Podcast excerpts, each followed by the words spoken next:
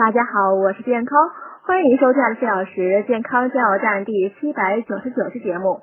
今天讲秋冬之交要吃六种菜，下集第四种芹菜。芹菜富含蛋白质、糖类、胡萝卜素、维 C 和氨基酸等，能兴奋中枢神经，促进胃液分泌，增进食欲，并有祛痰作用。第五种小白菜。小白菜富含维 C 和钙质，还含磷血、胡萝卜素和 B 族维生素等。还有卷心菜，能益心肾、健脾胃，对胃疾、十二指肠溃疡有止痛和促进愈合的作用。第六种莴笋，莴笋中含的钾是钠的二十七倍，能促进排尿，维持水平衡，对高血压和心脏病患者有很大的裨益。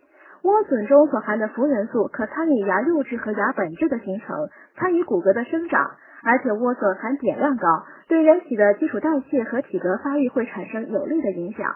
咳嗽的人多吃莴笋叶，还可平咳。